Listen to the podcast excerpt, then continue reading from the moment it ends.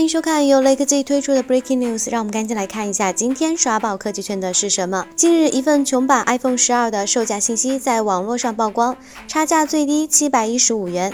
iPhone 十二 Pro Max 顶配售价比官方价便宜了一千五百四十七元。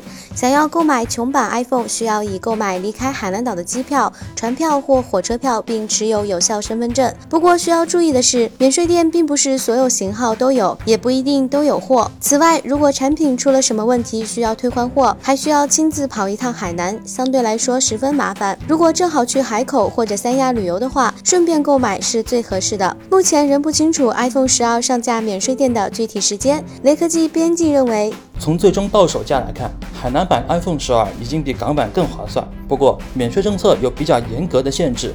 基本只有游客才能享受优惠。但不管怎么说，去趟海南旅游，顺便买台 iPhone，确实也是个比较划算的选择。